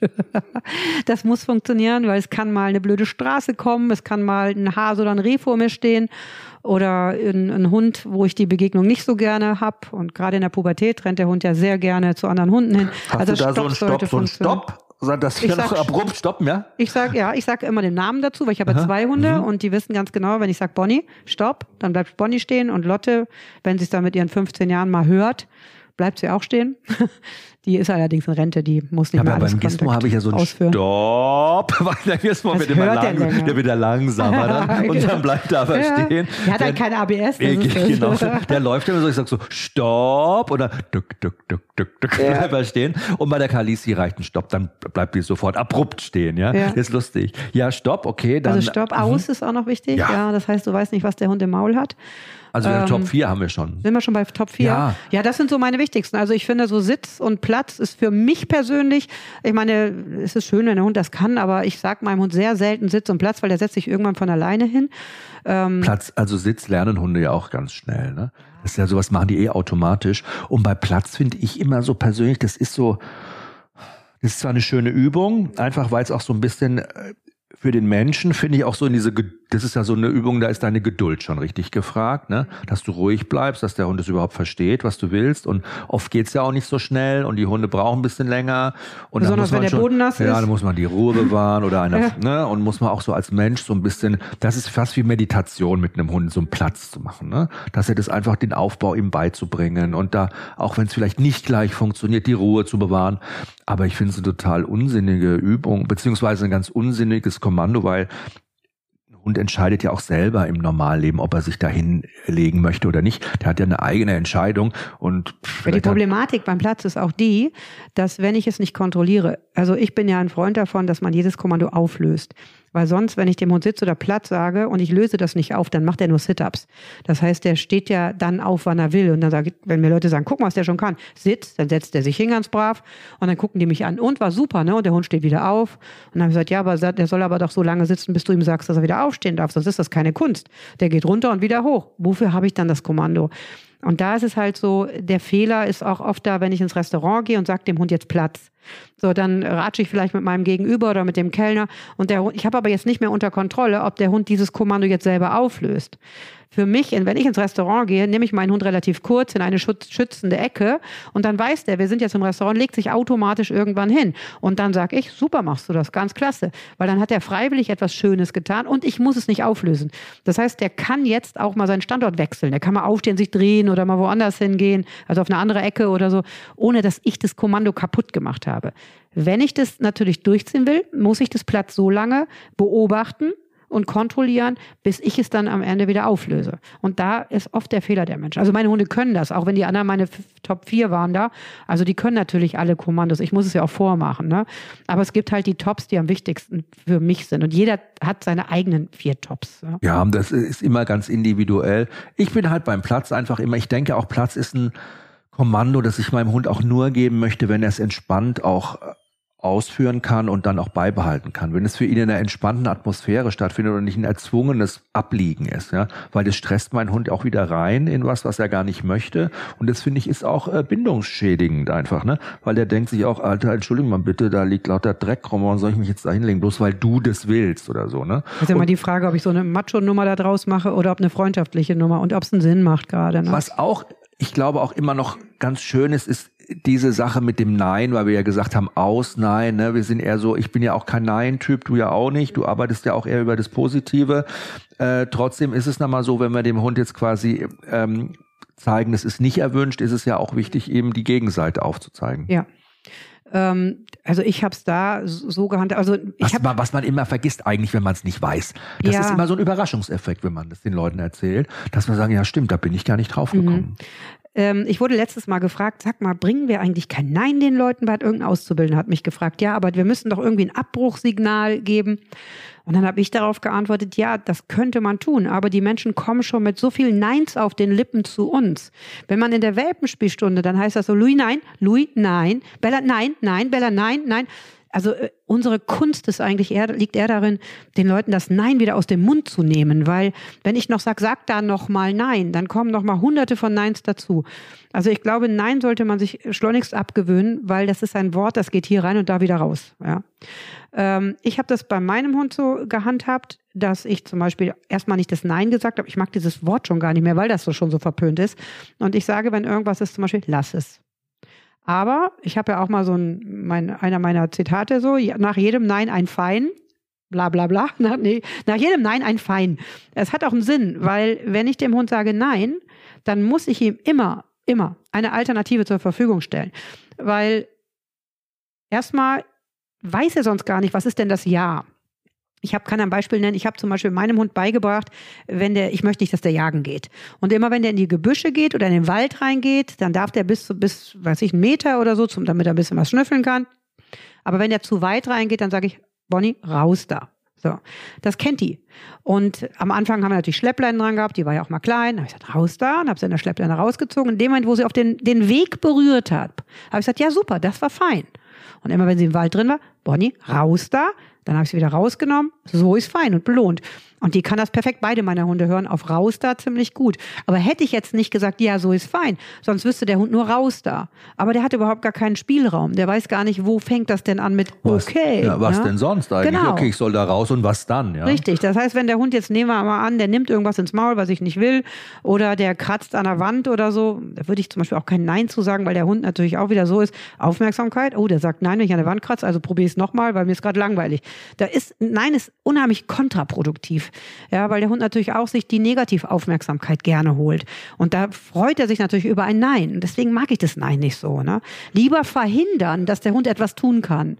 Ne? Ja, wie bei Kindern auch. Mit zu viel Nein, Nein, Nein. Irgendwann mal geht's auf Durchzug und es kommt gar nicht mehr an. Man hört ja, oder es ich will die Aufmerksamkeit. Du machst dann, wo die Mutter sagt, die regt sich darüber auf, mache ich das mal. Ne? Kennst du, typischer kleiner Junge, die Mutter telefoniert und der, der, der hat schon Kakao da stehen, Buntstifte, alles, weil die Mutter will mal fünf Minuten mit, da hängt er in den Gardinen. Da sagt die, sag mal, hörst du jetzt mal auf, ich versuch mal mit einer Mutter zu telefonieren, die ein kleines Kind hat. Ich habe äh, alle vergessen. Folgen der Super Nanny gesehen. Ich weiß genau, wie das funktioniert. Da gibt es da nur noch die stille Treppe. Aber genau. das ist auch ein, ein, Punkt, den man da immer gut ja. mitnehmen kann und den ja, man auch ja. vor allen Dingen ganz schnell umsetzen kann. Und die Hunde mhm. sind so dankbar. Jeder Hund schaut dann an und sagt, ah, okay, das meinst du, cool. Das Learning das Lernen geht viel, viel schneller. Ne? Ja. Es klappt viel, viel besser. Das Erfolgserlebnis ist schneller ja, und da. will auch nur gefallen. Das und ist es ist das, auch ne? schöner ja. für einen selbst so ein bisschen. Ne? Aber wir Menschen sind so konzipiert, dass wir häufiger Nein sagen, als dass wir sagen, hey du, ich, ich sag immer gerne, lob deinen Hund mal fürs Nichtstun. Da gucken mich die Leute immer schon total doof an. Wie jetzt? Ich sag, lob doch mal deinen Hund gerade. Dann sitzt der so neben dir und wir ratschen miteinander. Lob den doch mal. Ja, wieso? Ja, genau dafür. Stört dich gerade was? Nö. Ja, lob ihn doch mal dafür. Du willst doch genau das Bild haben, was du gerade hast. Also wenn mein Hund im Körbchen liegt und guckt so rum, sag ich, du machst das super. Das machst du genial. Der denkt sich wahrscheinlich auch, ich mach doch nichts. Aber wenn die das gut findet, mache ich das nochmal. ich überlege ja? mir gerade, wie viele Hunde ähm, zum einen mit der Überforderung kämpfen mussten, zum mhm. anderen aber auch mit Unterforderung. Ne? Das ist der Gegensatz. Verbannt dazu, ne? waren ja. Zum Accessoire. Ne? Zu Hause mhm. im Homeoffice, in den eigenen vier Wänden, mhm. nur rumlegen, mhm. Langeweile, gehorchen. Was ist denn da überhaupt die Möglichkeit? Ich meine, was hätte ich denn, fragen jetzt bestimmt viele, auch anders machen sollen? Was hätte ich denn machen sollen? Naja, es kommt ja natürlich auf das Problem, was man am Ende hat. Ne? Also erstmal ist es ist der Start ist schon mal ganz wichtig. Was habe ich mir für eine Rasse angeschafft? Fand ich die so süß oder habe ich mich wirklich damit auseinandergesetzt, was ich mir angeschafft habe? Was ja so eine große Nummer war, diese Pomeranians, ne, diese kleine Spitze, mhm. genau, weil die waren ja süß, die passten in jede Wohnzimmerecke, die waren kuschelig. Hat auch so ein Influencer-Ding. Ich meine, Influencer haben alle Pomeranians, das ist ja. ein richtiger Boom. Jeder hat so einen kleinen Hund dabei genau. und so ein Zwergspitz ist natürlich auch putzig. Keine Frage. Das, aber äh, ne? sieht ne? Aus wie ein Stofftier, ne? Ist aber alles andere als ein Stofftier. Und wenn man sich mal überlegt, wofür der Spitz ursprünglich gezüchtet worden ist, das ist so eine kleine Alarmanlage in den Ställen und auf den, auf den Bauernhöfen. Klar ist das lange her, aber der bringt bestimmte Tendenzen einfach noch mit. Der kleine Spitz ist einfach ein sehr bellfreudiger Hund und das passt natürlich dann nicht in das schöne Wohnzimmer, ja, mit den langen Fingernägeln, mit allem ist gestylt und alles ist perfekt. Und da passt dieser Hund mit seiner kleinen Unperfektheit, die er aber nicht sofort sehen lässt, äh, passt er ja auch nicht unbedingt auf Dauer rein. So ein Pomeranian, der ist eigentlich immer zwischen Unterforderung und Überforderung hin und her gerissen. Zum einen verbannt in der Handtasche herumgeschleppt zu werden, zum anderen aber von jedem hochgehoben, von jedem angefasst, geschmust, geknuddelt, am besten noch in die Badewanne mit reingesetzt. Das ist ja nun wirklich dieses Grundproblem dieser kleinen Hunde, dass sie so süß und klein sind. Ja, also man muss ganz klar jetzt äh, auch äh, bedenken, dass es auch welche gibt, wo es nicht so ist, ne, die gut gehalten werden. Wir wollen die ja natürlich nicht alle über einen Kamm scheren. Aber es gibt schon so ein Klischee in einer gewissen Form. Form. Ne? Also, dass sich jetzt nicht alle angesprochen fühlen, ähm, die das hören, weil es gibt ja auch wirklich eine tolle Haltung und wo Leute sich auch wirklich Gedanken darüber Ich würde sofort haben, eine ja? adoptieren, wenn da so eine kleine Maus rumhängen ja, würde. Dann würdest du mich anrufen und sagen, Rita, ich habe ein Problem, was mache ich? ähm, aber viele sagen einfach, oh, der ist so süß. Meine Tochter genauso, die steht auf Pomeranians. Ich bin ja eher der Herdenschutz und Freak. Also da gehen wirklich die, der spalten sich hier wirklich. Aber so ein Herdi zum Beispiel mit so einem äh, Spitz zusammen, das ist, also da brauchst du ja. überhaupt keine Alarmanlage mehr. Ja. Da hast du ja alles. Ja, ne? Da hast du alles. Da hast du einer, der meldet und einer, der droht, der die Türe aufmacht und sagt, was ist, was wollen genau. Sie? Grüß Gott. Wen wollen Sie sprechen? Betteln und hausieren verboten. Pff, Komm nur zu. rein. Aber ich lasse dich nicht mehr raus. Kann natürlich auch passieren. Pomeranians sind ja, ja. auch unwahrscheinlich äh, hier reingeschleust worden. Und das ist leider Gottes auch eine Folge davon, dass eben alle Hunde wollten während der Pandemie. Alle waren, alle Züchter abgegrast worden sind. Der Markt war dicht. Es, ich habe Züchter äh, gesprochen, die haben gesagt, naja, normalerweise haben wir zehn Anfragen, wenn wir mal einen Wurf haben. Und normalerweise, ich meine, ein Züchter hat vielleicht ein, zwei Würfe im Jahr, ne, maximal. Ähm, und plötzlich waren das 100 Anfragen. Und die Leute äh, haben Unsummen für eine Labrador bezahlt, ja, ne, teilweise 4000 ja, Euro. Unglaublich, ne? genau. Mhm. Und ähm, als das auch nicht mehr ging, schwappte plötzlich eine Welle von Qualzuchten von Hunden aus zweifelhafter Herkunft nach Deutschland. Das sind Hunde, ähm, die wirklich von Welpenhändlern am Schwarzmarkt angeboten worden sind. In Deutschland werden so ungefähr pro Jahr 3000 französische Bulldoggen über ein VDH abgegeben. Aber 30.000 französische Bulldoggen werden angemeldet für Hundesteuer. Das heißt, 27.000 ja Hunde müssen ja. ja irgendwie hergekommen sein. Also die sind ja nicht auch von deutschen Züchtern gekommen, sondern die müssen ja aus zweifelhafter Herkunft stammen. Was ist denn da eigentlich dieses Hauptproblem? Also was bedeutet das denn überhaupt, wenn ich mir einen Hund aus deiner Erfahrung ne, aus dem Ausland hole? aus dem Ausland hole. Also es gibt natürlich auch Schwarzmarkt in Deutschland, muss man dazu sagen, ist nicht alles Ausland, aber es ist natürlich einfacher, über die Grenze die Hunde rüberzuholen. Und äh, man muss auch sagen, es gibt auch mehr Armut, gerade in osteuropäischen Ländern. Und da wird natürlich äh, mal schnell ähm, in die Lücke reingegriffen. Das ist natürlich schnell verdientes Geld. Das darf man nicht vergessen. Mal das aus ist ja richtig hoch, kriminell hochgezogen auch teilweise. Ja, keine ne? Frage. Ja, ja. Und das ist auch eine Drama. Das ist ein richtiges Drama, was da passiert, weil da werden Hunde hergenommen, wirklich um Geburtsmaschinen zu werden. Ja, das sind Hünnen, die werfen und werfen und bei jeder Läufigkeit kommt der nächste wieder drauf und dann geht's weiter. Die hängen irgendwo im Keller oder in einem Stall. Die haben keinen um sich, also die sind gar nicht sozialisiert, teilweise aggressiv, krank. Und da wird gar nicht drauf geachtet. Da geht's nur darum, was ist das für eine Rasse? Ist die gerade populär? Wird danach gefragt, was können wir damit verdienen? Und dann geht's auf die Masse. Na, dann geht's natürlich los. Und dann kommen Leute auch zu uns und sagen dann so, ja, wir haben mal Glück gehabt. Ihr habt 400 Euro nur für den Hund gezahlt. Und dann haben wir gedacht, so, jetzt kannst du mal gucken, was du jetzt an Trainingsstunden hier reinpackst und an Tierarztkosten und so weiter. Der Hund kostet dich, wenn man nur mal nur vom Geld ausgeht, der Rest ist ja noch dramatischer, ja, der dahinter steht. Aber der Hund kostet dich bestimmt zehnmal mehr, als wenn du dir ein Labby für 4000 Euro, was auch nicht im Verhältnis ist, kauf, gekauft hättest, ne? Aber, Aber kann man ja auch mal sehen, wie, wie, wie groß dieser Wunsch war und dieses Bedürfnis, ne? Ja, aber auch die Billigware, das ist ja bei Menschen auch immer so im Kopf. Das kriege ich billiger als das und so weiter. Und das gibt es ja den Unterschied zwischen billig und preiswert. Und das, diese Grenze verschwimmt meistens, dass man nicht sagt, ich habe was Preiswertes bekommen, es ist billig. Es ist im wahrsten Sinne des Wortes billig. Ich finde es halt ja. halt total übel, weil ich zum einen natürlich kriminelle Strukturen unterstütze, aus ganz egoistischen Gründen. Ja. Zum anderen ist es so, dass diese Hunde oder den Hund, den ich dann letztendlich bekomme, aus zweifelhafter Herkunft, wo ich die Mutter gar nicht kenne, wo ich die Eltern nicht kenne, wo mir der äh, am Telefon noch jemand sagt über eBay, ja du, also Sie können nicht zu mir nach Hause kommen, das geht gerade nicht, meine Frau, äh, die ist auch krank, wir müssen es am Parkplatz machen, die Übergabe, kommen wir oft immer so aufreden, ne? Also der Hund hat im Grunde die schlechteste Ausgangssituation, auch oft genetisch, um im Leben Fuß zu, Fuß fassen. zu fassen. Genau, so ist es. Ja, und dann kommt ja auch noch das Muttertier, ne, was irgendwo verramscht liegt und irgendwann in der Gosse landet. Ne? Das ist, darf man ja auch nicht vergessen. Und die Impfungen, die fehlen, die Impfpapiere stimmen nicht. Du kriegst einen Hund, der vielleicht, und das ist oft auch passiert, gerade mal zwei Monate durchhält oder wenn überhaupt zwei Wochen durchhält und dann an Giardien oder äh, ganz schlimm Zwingerhusten oder was weiß ich dann auch verendet regelt. Und häufig sind das auch noch Rassen, gerade wie die Bullies, ne, die eh schon stark überzüchtet sind und wenn die dann nicht getestet sind äh, auf Gesundheit und so weiter, also da haben wir erleben wir auch ganz katastrophale Sachen. Also Hunde, die rassetechnisch, wir haben jetzt einen King Charles Spaniel, habe ich jetzt in einer Einzelstunde gehabt der ist gerade mal sieben, acht Monate alt, der ist extrem aggressiv. Und äh, wo ich schon die ganze Zeit sage, mach mal ein CT, lass mal den Kopf untersuchen. Das ist jetzt auch das nächste, was wir machen wollen, um mal zu schauen, was ist denn, stimmt in dem Kopf nicht. Ähm, was ich auch immer empfehle, wenn, also wenn das Training nicht funktioniert, ich bin ja eh äh, in der Beziehung erstmal auch ein Tierarzt-Fan, wo ich sage, wenn man einen Hund bekommt, lass den immer einmal durchchecken, weil selbst wenn wir darauf rumtrainieren oder therapieren, dann ist das immer auf einem wackeligen Fundament, wenn der Hund nicht gesund ist. Ne? Und also dieser Hund, da hat die Familie auch gedacht, sie tut sich was Gutes und hat extra, hat sich auch äh, genau erkundigt, welche Rasse soll es denn sein. Und ein King Charles Spaniel ist eigentlich eine sehr unauffällige, coole Rasse für eine Familie. Und die haben da wirklich äh, in, die, in, die, in den Eimer gegriffen, würde ich mal sagen. Es tut mir für das Tier und für die Familie, für beide Beteiligten leid, weil sie, die haben das auch nicht extra gemacht. Die sind extra weit gefahren noch zu einem Züchter, angeblichen Züchter. Also es war innerhalb Deutschlands allerdings.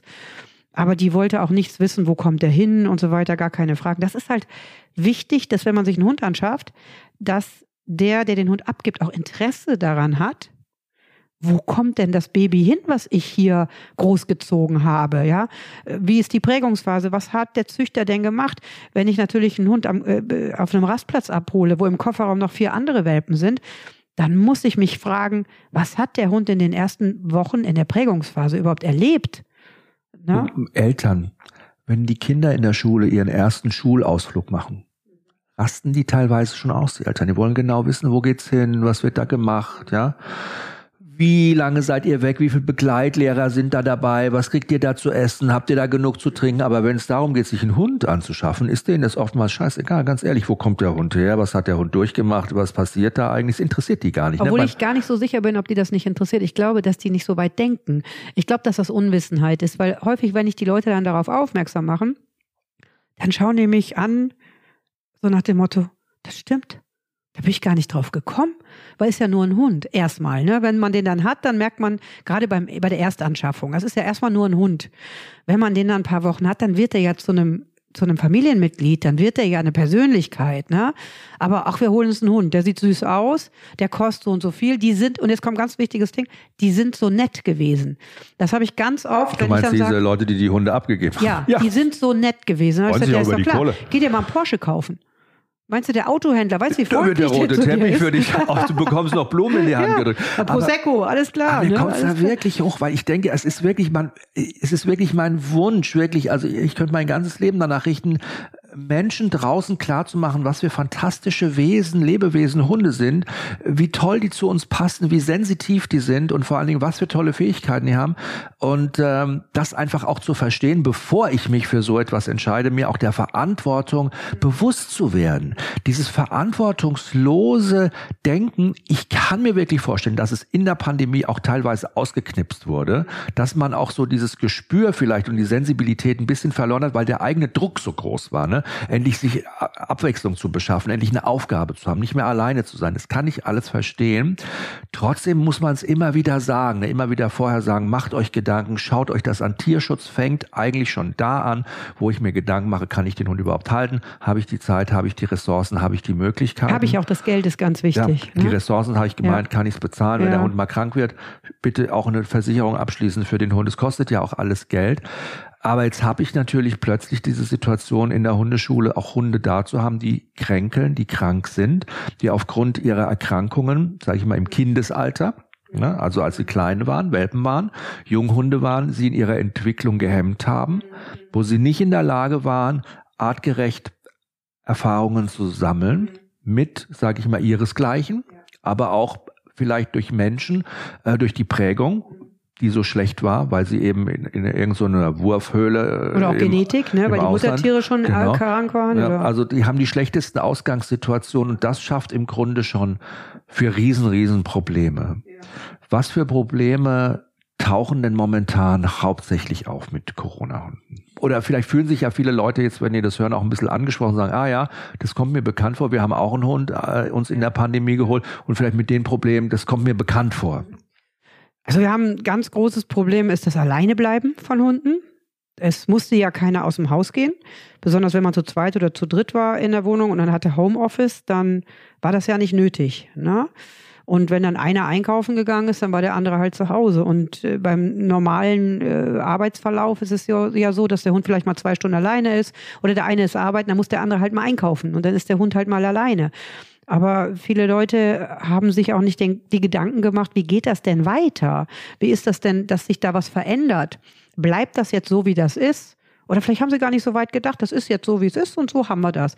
Der musste ja nicht alleine bleiben. Und es ist wahnsinnig wichtig. Ich bin ja ein Freund davon, den Hund, und das hört sich jetzt echt brutal an, aber direkt am ersten Tag, wenn der da ist, oder am zweiten Tag, schon mal für ein paar Minuten alleine zu lassen. Weil wenn ein Hund zu dir nach Hause kommt, dann kennt der dich noch gar. Der hat überhaupt gar keine Bindung zu dir. Der kennt dich gar nicht. Und man meint immer, man muss jetzt duzi duzi, aber für den Hund bist du total fremd.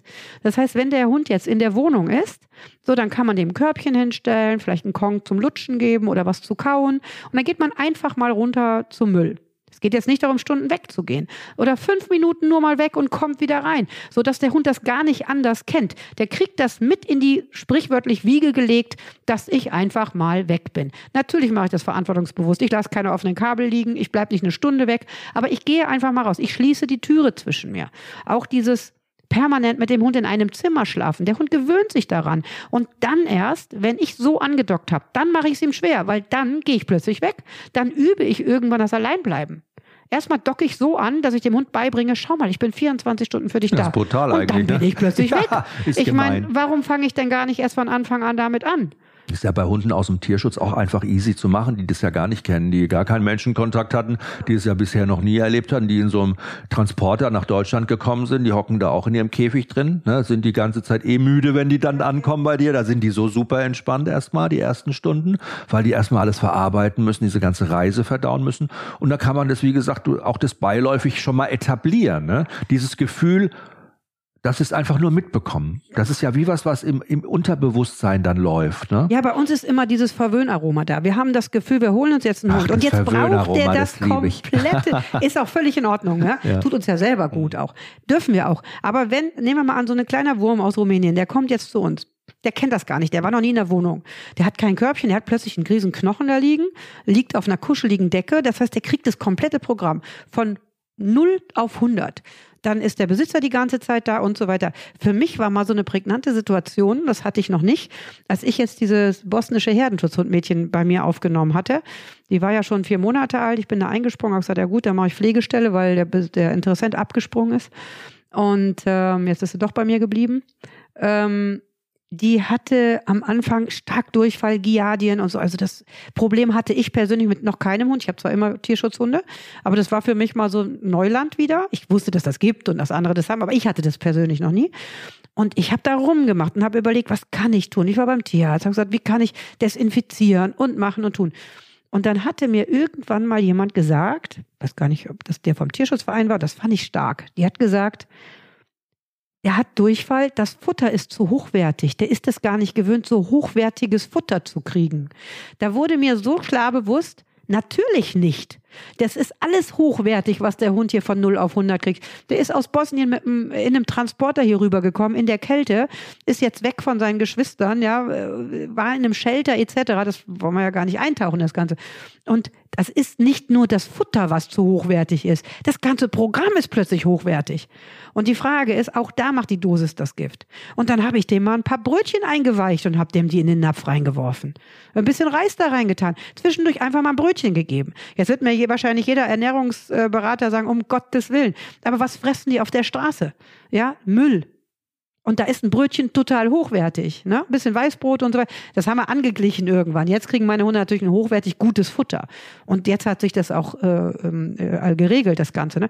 Aber wir bringen alles hochwertig. Und wenn wir das schön dosieren und da ein bisschen Gleichgewicht reinbringen, dann ist das vielleicht auch gesünder für alle Beteiligten. Dieses Übertüddeln, zu viel geben und die Folgen, die dann entstehen, eben eine extreme Verunsicherung, eine extreme Bindungsstörung auch, neben eben nicht alleine bleiben können, äh, einem immer hinterherlaufen müssen, alles kontrollieren zu müssen, was ja auch wieder Stress bedeutet für so einen Hund, weil er kann sich ja nie entspannen. Er ist ja nie mal in einem ausgeglichenen, entspannten Zustand.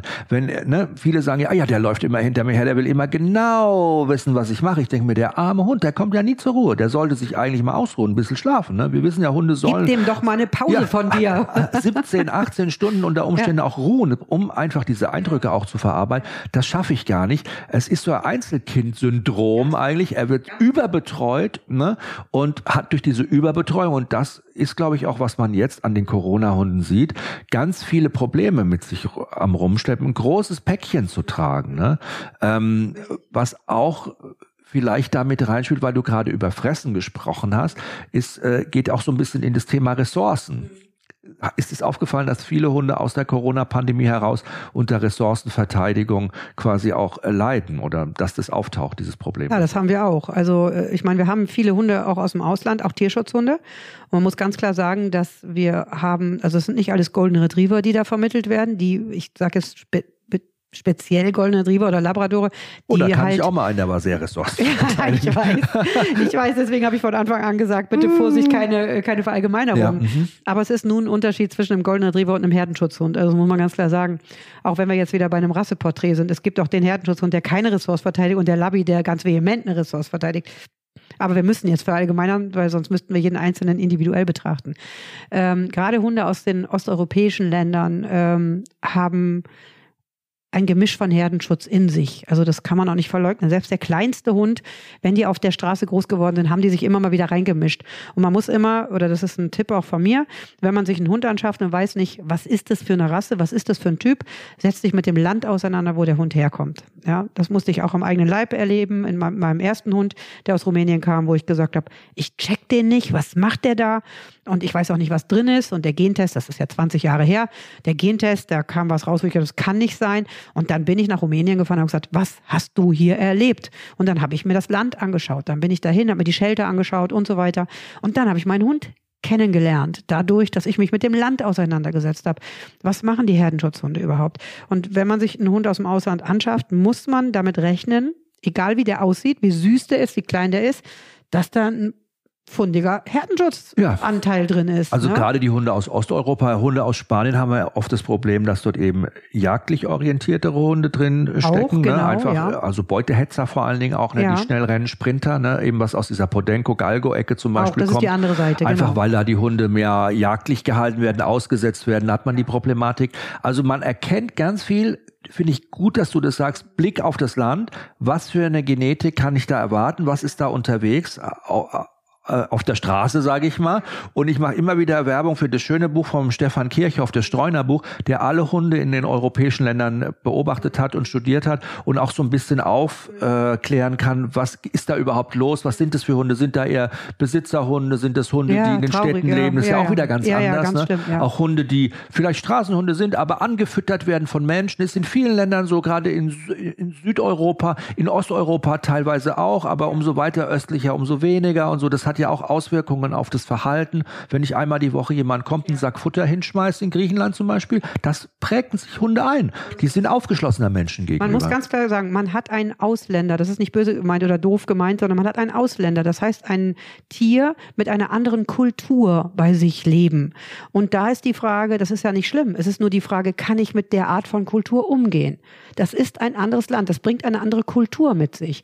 Und wenn ich einen Straßenhund habe, dann ist es kein verwöhnter Rassehund, der einfach über Generationen nichts tun musste, um selbstständig zu überleben. Aber die Straßenhunde, das ist natürliche Selektion. Das heißt, die mussten schlau sein. Die anderen sind ausselektiert worden. Ein Hund, der nicht wusste, wie er sich durchsetzt, wie er sein Futter verteidigt, und jetzt kommen wir zurück zum Thema Ressourcenverteidigung, der ist verhungert auf der Straße. Das hat der Labby, Entschuldigung, dass ich Labby jetzt immer nehme, aber die schwirren mir gerade im Kopf rum. Es gilt aber für andere Hunde selbstverständlich auch. Äh, hat der nicht nötig. Der hat nicht nötig, klar macht das verwöhnte Einzelkind auch mal, jetzt ist mein Legostein, geh weg, ja. Aber der andere Hund, der auf der Straße über Generationen war, der brauchte das zum Überleben. Haben wir ja ganz oft bei äh, den griechischen Straßenhunden zum Beispiel, die dann nach Deutschland kommen, die wirken auf den ersten Blick sozial sehr aufgeschlossen, Sind's aber eigentlich gar nicht. Die täuschen das nur vor. Weil du natürlich, wenn du so ein Straßenhund bist in so einem Urlaubsgebiet, da musst du charming sein zu den Leuten, damit sie dir was vom Tisch runterschmeißen. Das heißt, du musst dich anbieten, anfassen lassen, bist aber sozial im Grunde gar nicht aufgeschlossen, bist ein eher, sag ich mal, jagdlich vielleicht orientierter Hund. Hund, da spielen ganz andere Gene rein. Die wollen es vielleicht auch gar nicht, machen aber den Eindruck. Das heißt, die kommen erstmal hierher, bieten in den ersten Wochen genau das Gleiche an wie immer, ihre Tricks, die sie drauf haben, um zu gefallen und ziehen sich dann aber, wenn sie safe safe sind, zurück. Und dann sagst du, oh, der Hund lässt sich gar nicht mehr anfassen. Der Hund ist komisch, der will auch gar nicht mehr gestreichelt werden. Was ist denn los mit dem? Ne? Und hast du große Fragezeichen über dem Kopf. Weil Hunde eben wahnsinnig intelligent sind, soziale Intelligenz besitzen, um für sich auch das Beste rauszuholen. Also das ist wirklich cool, dass man da nochmal guckt und so, wo kommen die Hunde her, was erwartet mich bei den Hunden, die ich aus dem Ausland nehme. Da helfen einem die Tierheime, die Pflegestellen können einem auch super Auskunft geben und seriöse Hilfsorganisationen natürlich auch. Ähm, da ist zum Beispiel auch, wir bieten ja zum Beispiel auch Beratung vor dem Hundekauf an. Das finde ich, das, das wird viel zu wenig genutzt, muss ich sagen. Wir, wir therapieren mehr, als dass wir beraten. Und das ist wirklich schade. Leute kommen zu mir und ich kann am Phänotyp schon häufig sehr viel erkennen, weil wir haben, genau, an der Optik, genau, weil wir haben viel Erfahrung. Ich muss sagen, wir haben einfach wirklich viel Erfahrung über viele Jahrzehnte. Und wir können am Phänotyp und wo kommt der Hund her und was hat der erlebt, wir können da schon sehr viel drüber sagen. Wir, es bleibt natürlich noch immer ein Überraschungspaket und dann muss auch noch die Chemie stimmen zwischen Besitzer und Hund, ja, und auch die Situation. Aber ähm, das kann ich echt nur empfehlen, wirklich ein Beratungsgespräch vorher zu machen. Passt der Hund zu mir? Und was habe ich zu erwarten, wenn ich den hier rüberhole? Auch deutsche Hunde, auch Rassehunde, ganz klar. Hey, ich will mir einen Pomeranian, das immer wieder anschaffen. Passt der überhaupt zu mir? Ja, dann gehen wir mal in die Tiefe, sagen, ja, was bringt der Hund mit. Die Fellfarbe ja? ist doch die Nagellackfarbe von mir, ja, der genau. passt doch super dazu. ich habe letztens noch, ich habe letztens einen gesehen, der hatte Strähnchen, ohne Scheiß. Ich bin spazieren gegangen, da war ein weißer Pomeranian. Ich habe gedacht, wie sieht der, was sieht der so komisch aus? Und da hatte der Strähnchen, da haben die dem die Haare gefärbt, so strähnchenhaft. Pelomino mit so einem Regenbogenschweif oder so. Genau. Ah, Mann, wenn es nicht so traurig nichts, weil es nicht wäre. Gibt, hat die Oma ja, immer so schaut es immer aus. Also, ähm, ich glaube, wenn ich merke, okay, ich habe da ein Problem, ich habe kein Problem, aber ich habe Defizite, ich merke, dem Hund fehlt vielleicht was, ne, irgendwo äh, in der Kommunikation. Man spürt es ja als Hundeeltern auch, dass da irgendwas nicht stimmt, ne, und man kommt da auch nicht zurecht. Was ist denn äh, wichtig? Wie muss ich es eigentlich angehen? Also äh, zum Beispiel reden wir über das Tempo. Ja, das ist natürlich auch individuell unterschiedlich. Wenn ich einen Border Collie habe, ist es was anderes, als wenn ich einen Berner Sennenhund habe, ja. Ähm, es gibt Hunde, die fordern sehr viel, die wollen natürlich arbeiten, arbeiten und andere, die sagen, ja, okay, was willst du? Lass mich auch eine Runde schlafen da muss man auch sich mit der Rasse einfach auch ähm, auskennen. Ne? Also eher Und langsam beginnen. Erst, man sollte am Anfang immer langsam beginnen. Das ist wichtig. Ne? Also wenn ich einen Welpen habe und ich fange mit Sitzplatz bei Fuß an, vergesst das erstmal. Ich sage den Leuten in der Welpenspielstunde, was wichtig ist, geh mal in die Hocke, ruf den Hund mal zurück, gib dir mal einen Grund, dass er zu dir kommt. So, und dann gehst du mit dem mal draußen die Welt entdecken. Und schön dosiert. Ja, und dann wird immer gefragt, ja, ich habe mal gelesen, ich darf mit dem nur dreimal 15 Minuten. Ich finde diese Ta Zeiten, fünf Minuten pro Lebenswoche. Ja, genau. Also da kenne ich ja schon, aber da denke ich so, hast du eigentlich noch Bauchgefühl ja, irgendwo? Also da muss ich auch, man muss wirklich diese, ich weiß nicht, warum das immer noch im Internet kursiert, weil das ist ja auch total rasseabhängig, muss man ja sagen, oder abhängig, wie der Hund so drauf ist. Wenn ich mit einem Border Collie, der zwölf Wochen alt ist, dürfte ich ja theoretisch nur 20 Minuten raus am Tag. Der rennt mir ja die Bude zusammen irgendwann. Ja, aber du musst aber noch eins überlegen. Es gibt gibt ja verschiedene Arten von, von Spaziergängen. Ist da ein Unterschied, ob ich, fünf, ob ich zwölf Minuten durch den Wald laufe oder ob ich zwölf Minuten am Marienplatz freitags nachmittags gehe? Das heißt, es kommt gar nicht auf die Zeit an, sondern auf den Inhalt des Spaziergangs. Ich kann mit einem Welpen locker zwei Stunden an einem See sitzen dann überfordere ich den nicht. Aber ich kann nicht mit dem zwei Stunden über Marienplatz rennen. Die sind ja manchmal schon nach fünf genau. Minuten äh, Kirre, wenn du nur aus der Haustüre genau. rausgehst zum nächsten Grünstreifen in der Stadt. Genau, das und dann bringt schon Hund, schon zusammen. Genau, und dann habe ich einen Hund aus dem Ausland, der noch nie was kennengelernt hat. Der ist mit einer Minute schon überfordert, weil der muss sich erstmal ans Wohnzimmer gewöhnen. Ne? Jetzt auch im Training. Anfangen, langsam beginnen, nicht überfordern, ne? alles dosiert. Und ich glaube, was ganz wichtig ist, und das ist für jeden Corona-Hund unglaublich wichtig, das ist ein Muss, positive Kontakte fördern. Das ist wichtig. Auch Nicht nur bei Hunden, auch bei Menschen. Alles. Auf jeden ja. Fall. Das machen wir ja gerade ja. auch hier. Genau, genau. Aber ne, auch ja. ihm die Möglichkeit zu geben, sag ich mal, komm, mit dem Hund verstehst du dich vielleicht genau. gut, ne? Verbringen wir ein bisschen Zeit zusammen, auch mal fragen in der mhm. Nachbarschaft, wo sind denn andere Hunde, wenn man das weiß, die können gut miteinander, die sind vielleicht gleich groß, mhm. haben die gleiche Energie, ne? Mhm. Das passt, ne? Das hat Aber auch schon. zu merken, wann es zu viel ist. Das genau. sehe ich auch oft. Dass auch die spielen ja so schön miteinander, weil ich mache es ja gerade selber nochmal durch, was ich ja, ja gesagt, ich will keinen Welpen mehr, weil das Programm von vorne bis hinten ist schon echt anstrengend. Aber man rutscht ja oder man wächst an seinen Aufgaben, oder wie war das? Und ich merke jetzt wieder, das erste Jahr ist so entscheidend. Nicht nur das erste Jahr, aber ich sag mal, prinzipiell muss man sagen, die ersten zwei, drei Jahre sind sehr entscheidend, ja. Aber das erste Jahr, da, da sind so viele Entwicklungssprünge drin. Da gibt es verschiedene Stufen von Pubertät. Da gibt es zum Beispiel das erste, also Pi mal Daumen, die kleinen Hunde werden natürlich schneller pubertär als die großen Hunde. Ähm, aber sagen wir mal so um die sieben, sechs, sieben, acht Monate. Das ist so eine Art von Pubertät, wo ich immer sage, wo die Leute sagen, der ist voll in der Pubertät, der ist voll in der Pubertät. Dann sage ich, weißt du was, das ist so die Erstpubertät. Warte mal ab, da kommt noch eine.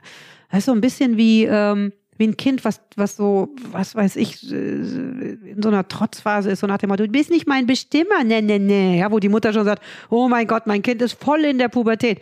Wenn man dann, wenn man schon ein größeres Kind hat, dann weiß man ja, warte mal ab, der wird noch ja. 17. Warte mal, bis die ne? um drei Uhr morgens noch immer noch nicht ja, zu Hause genau. ist und die Klamotten genau. morgens auf dem Weg in die Schule nach Rauch stinken. Da kommt noch was Schlimmeres, genau. Und dann werden die nämlich so anderthalb, ein Jahr, anderthalb, zwischen ein und zwei Jahren, da kommt noch mal so richtig die Bombe rein. Das ist so nach dem Motto, ey, was willst du denn?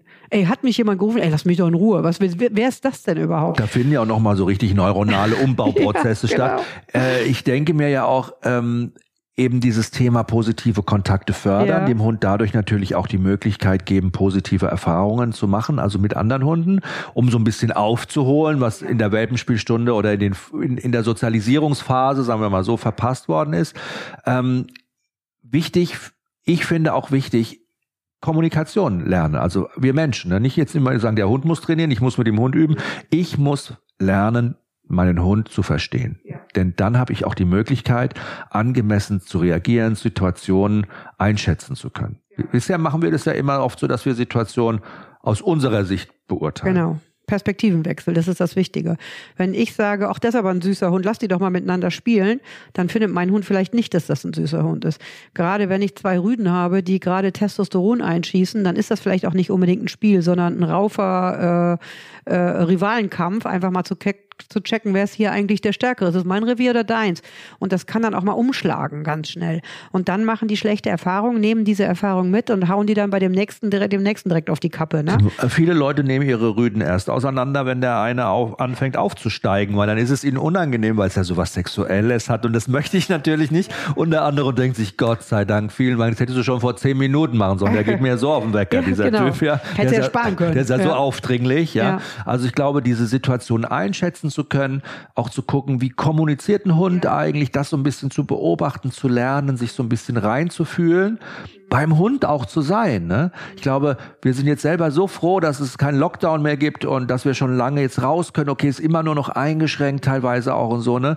Andere Leute treffen ist immer noch schwierig. Vielleicht bleibt uns das auch noch ein bisschen, aber dann nicht zu überschwänglich den Hund an der Leine vergessen und nur an sich selbst denken, sagen, oh Gott sei Dank kann ich jetzt wieder raus und was der Hund jetzt denkt, ist mir eigentlich, denke ich jetzt, komme ich gar nicht drauf. Auch beim Hund auch wirklich mental auch sein und ein Auge da drauf zu haben. Ja, und besonders, es kommt ja auch auf einen selbst zurück. Lass mal kurz den Hund außen vor. Es ist ja so, wenn ich dann hinterher einen Hund an der Leine habe, der nur noch aggressiv ist, macht mir das ja selber keinen Spaß mehr. Ich muss ganz ehrlich sagen, ich denke da teilweise sehr egoistisch. Wenn ich mit meinem Hund rausgehe und ich habe wirklich einen Kangal, Schäferhund, Boseron und Wolfshund-Mischling, das ist was, was man nicht unbedingt braucht. Also jetzt mal von der Rassezusammenstellung her. Und ich habe Gott sei Dank Ahnung davon. Aber ich gucke mir jede Nuance an. Wenn mein Hund auf einen, Man wenn ein Jogger an mir vorbeiguckt, ich gucke genau, geht mein Hund chillig dran vorbei. Ich versuche selber locker zu bleiben, weil ich möchte, dass wir normal an Menschen vorbeigehen können. Ja, ist halt ein Herdenschutzhund drin. Der, der Schwierigkeiten haben könnte mit Mensch und Tier. Und deswegen gehen wir auf äh, Wiesen, wo wir wissen, da kommt ein anderer Hund. Wenn ich aber merke, dieser Hund ist mir nicht geheuer, der da drüben steht, der hat eine komische Körpersprache, der wird steif, dann hole ich meinen Hund zu mir, nehme ihn an die Leine, nehme ihn auf die schützende Seite und sage, komm, da gehen wir jetzt mal weiter. Weil auch das soll gelernt sein, an einem Hund einfach mal vorbeizugehen. Dann kommt vielleicht der andere, jetzt kommt mal der Labby im positiven Sinne, ja, da kommt vielleicht ein verspielter Labby, wo ich sage, ach komm, die können mal pogen, mache ich die Leine los und sage, dann lauf mal. Dann laufen die, dann pogen die miteinander miteinander rum, dann merke ich, boah, das wird jetzt wild, das Spiel, dann nehme ich sie wieder raus, damit das nicht kippt, das Ganze. Und somit, ich muss sagen, wir sind im Moment, meine ist jetzt elf Monate alt, die freut sich über Hunde, die hat keine schlechten Erfahrungen gemacht. Und jetzt mit elf Monaten kann ich sie langsam auch mal an jemand ranlassen, wo ich merke, der ist ein bisschen wilder, damit sie auch mal merkt, oh, weil sie ist jetzt stabil in sich. Vorher war sie so ein bisschen, oh, was ist das? Oh Gott. Und wäre da das Ganze gekippt, wären die zu wild gewesen, dann wäre sie in die Angst gekippt. Aber sie muss wissen, ich stehe da wie ein Fels in der Brandung und wenn es nicht mehr geht, komm zu mir, hier ist Schutz. Ich block dir alles ab. Und das ist schön. Wenn der Hund weiß, ich kann, wenn, wenn die Situation wird brenzlig für mich, ich gehe zu meinem Besitzer. Und der Hund, wenn der bei seinem Besitzer ist, muss der eine Schutzzone haben. Der Kölner sagt Freio dazu. Das ist die Freio-Zone, wo, kennst du das noch im, äh, früher mal äh, Fangen gespielt und da war da die Aus, äh, irgendwo nee, musste ich sich Squid Games war, geschaut, ne? ich kann mir gut vorstellen, ja, wie genau. das da ist, da durfte keiner an dich ran. Das war, der Schutzkreis, ne? Und das ist wichtig. Ich sehe das immer wieder, dass im englischen Garten zum Beispiel, da spielen die kleinen Hunde mit den großen und der Kleine hat schon keine Lust mehr, weil der große Hund immer wieder den überrennt und die Besitzer lächeln immer und quatschen miteinander und dann geht der Hund zu seinem Besitzer zwischen die Beine und der Dicke kommt hinterher und pokt Oder sie schicken ihn wieder zurück und sagen, komm, ja. spiel doch einfach noch ein bisschen Also das ist tödlich also für das, die das Bindung. Kann, ja. ja, in der Hundeschule oder bei einem Trainer auch ganz gut lernen, kann sich das erklären lassen, kann sich das ein bisschen anschauen, studieren. Diese eigene Souveränität zu haben oder zu lernen, für mich als Mensch zu sagen, okay, ich bin souverän mit meinem Hund, ich passe auf dich auf, ich beschütze dich, ich beobachte dich, auch in der Ferne. Und bevor andere es dir zu schwer machen, nehme ich dich raus. Genau. Nehme ich dich raus. Nicht, das ist jetzt auch wieder der Grad. Wir reden ja jetzt heutzutage ganz oft über Resilienz, also das heißt die Fähigkeit auch bei uns Menschen, selber Konflikte souverän lösen zu können. Das müssen Hunde auch können, auch lernen. Aber dafür müssen sie erstmal stabil sein. Genau. Ne? Und mhm. sie brauchen souveräne Besitzer, die ihnen das letztendlich auch die Rückendeckung dazu geben. Ne? Ich kann nicht sagen, ja, der Hund ist Resi Resilienz lernen, kann ich sagen, ist, das Lösen klären die unter sich selbst, da lernen die resilient zu sein. Das wäre falsch. Ne? Also das ist für mich auch der bescheuertste Satz, ich kann es echt nicht anders sagen.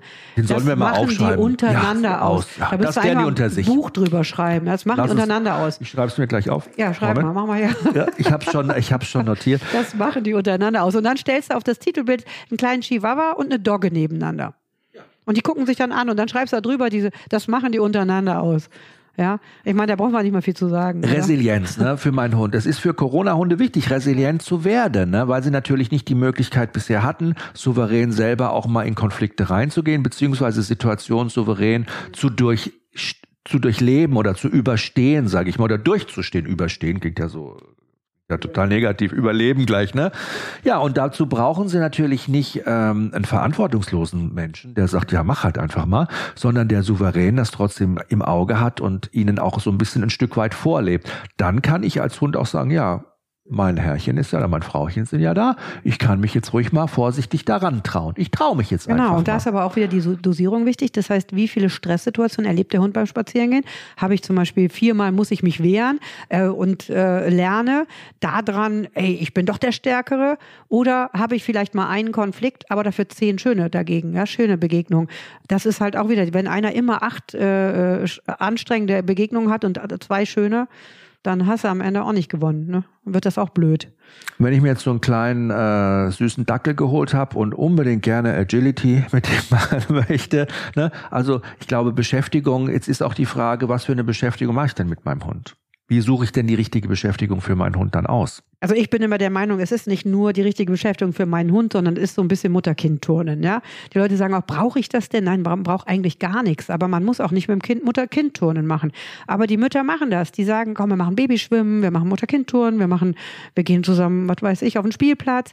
Das ist, das hat ja einen Sinn. Und das ist mit dem Hund genauso. Ich baue eine Bindung auf, ich beschäftige mich. Es ist eine Primetime mit dir. So muss man das ja auch sagen. Ne?